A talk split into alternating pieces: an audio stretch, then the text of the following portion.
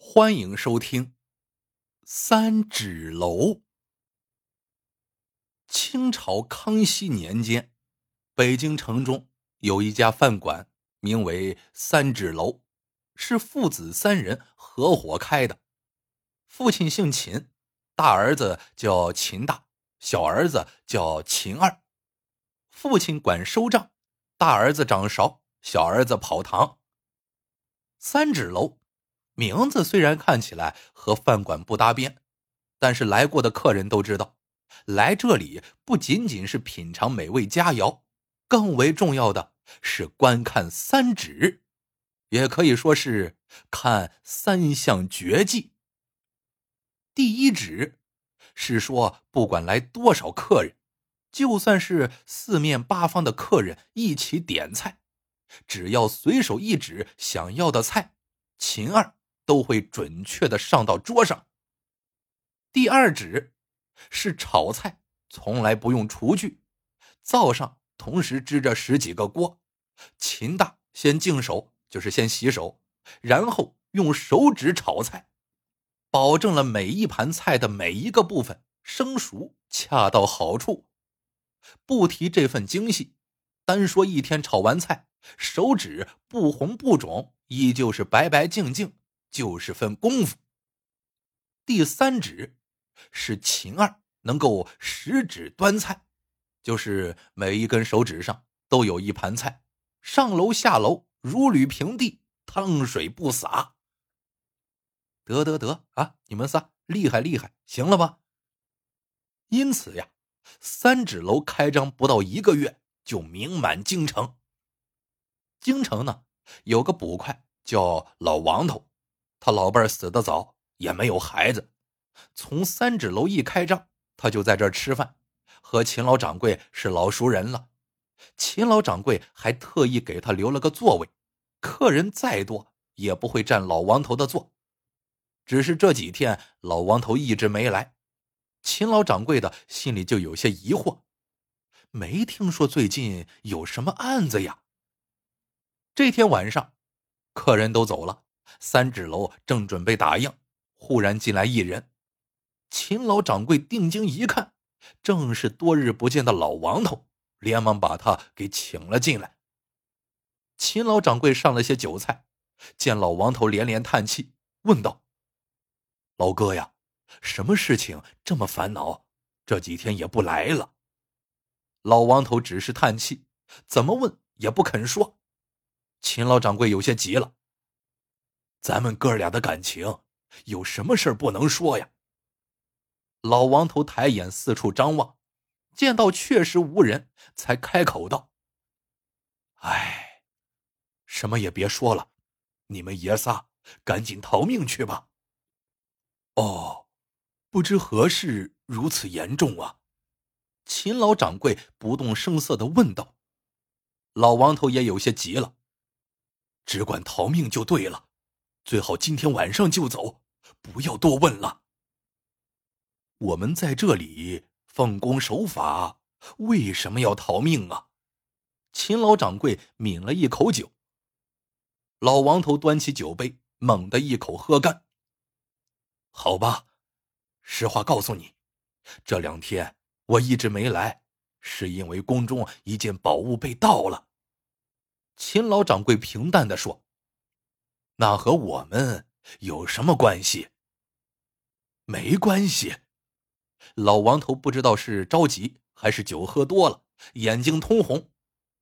贼人要盗走宝物，必须具备三个条件：第一是记忆力好，宫内道路众多，没有好头脑根本记不住路，更别提找到藏有宝物的宫殿；第二是手指灵活。能破解各种机关暗器，第三是轻功了得，功力强高三丈，没有功夫根本进不去。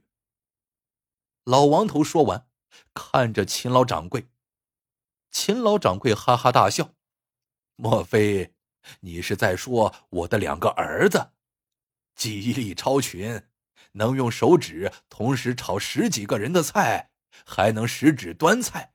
楼上楼下送菜如履平地，哼！是挺符合你说的这三个条件的。见秦老掌柜还在说笑，老王头一把抓起他的胳膊：“上头啊，已经开始怀疑你们了，明天就准备来抓你们入狱。我看在咱哥俩几年的情分上，冒险来通知你们一声，赶紧走，晚了真的来不及了。”秦老掌柜看到老王头真情流露，也不开玩笑了：“老哥呀，说实话。”我的两个儿子是有些功夫，但是绝对不会干这种偷鸡摸狗的事情。这几天他们都在我隔壁睡觉，如果晚上偷跑出去，肯定呀瞒不了我的耳朵的。老王头看到秦老掌柜如此肯定，信了大半。不过又想到自己上头给出半个月的时间破案，到时候没有抓住贼人，自己就要受到连累。一想到自己被关进监狱，也没有个亲人送饭，不禁又是满面愁色。秦老掌柜看在眼里，心中已然明白，说道：“老哥呀，我知道你的难处，不就是限期破案吗？包在我身上了。”秦老掌柜说完，向楼上招呼一声，秦大、秦二哥俩换上夜行衣，打开窗户，几个跳跃。就不见了踪影。快要天亮的时候，只见窗户翻动，秦大、秦二哥俩绑着一个人，拿着一个包裹进入屋内。老王叔，你看是不是这个人？秦大问。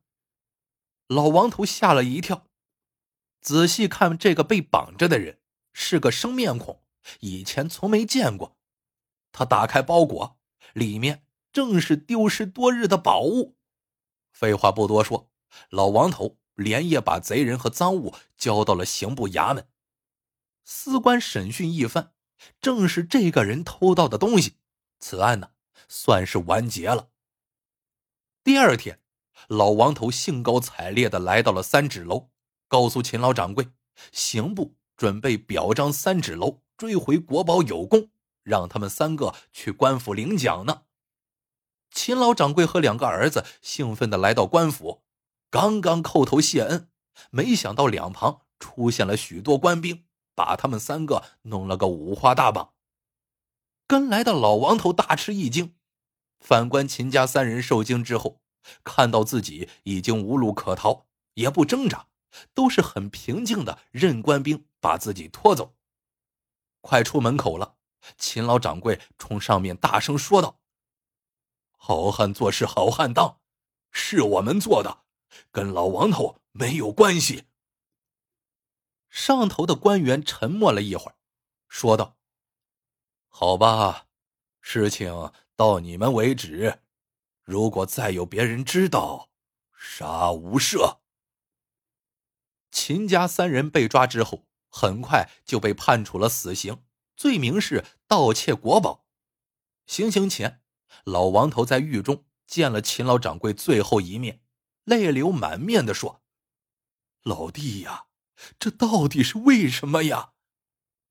秦老掌柜过了好久才说道：“老哥，怪我开三指楼，让他们哥俩练手艺，太张扬了。你什么也别问了，知道多了，连你也跑不掉。只求死后。”你把我们的尸骨安葬在家乡，随即面朝墙壁不发一语。秦家三人死后一个月，太子胤仍无故被废。康熙驾崩之后，遗诏上立四皇子胤禛为帝。这时，从宫里隐隐约约传出些闲话，说是太子奉命刻造玉鼎，用来给康熙祈福延年。没想到功败垂成，皇帝一气之下立四皇子胤禛为帝。此时正值深秋，京城已是黄叶满地。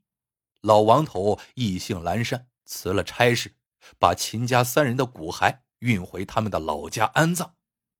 在这里，他才听到一个意外的消息：原来秦家是世代玉匠。平时以练武来辅助雕刻，不仅武艺超群，并且天下只有他们才能雕刻对指力有特殊要求的玉鼎。结合宫里传出的消息，老王头终于明白了是怎么回事。康熙要求太子制作玉鼎，太子找到秦家三人秘密制作，只是秦老掌柜觉得两个儿子火候未到。所以开了一家酒楼，锻炼他们的指力。三指楼出名以后，引起想争夺皇位的胤禛的注意，所以他对秦家三人恨之入骨。但是知道他们武艺高超，一直不敢抓捕，怕打草惊蛇。后来有人禀报，老王头和秦老掌柜的交情莫逆，诡计多端的胤禛就利用老王头演了一场戏。老王头这时才明白，原来自己是被四皇子利用来争夺皇位。不管是谁参与争夺皇位的事情，就是个死。怪不得秦老掌柜宁肯死也不肯告诉他真相。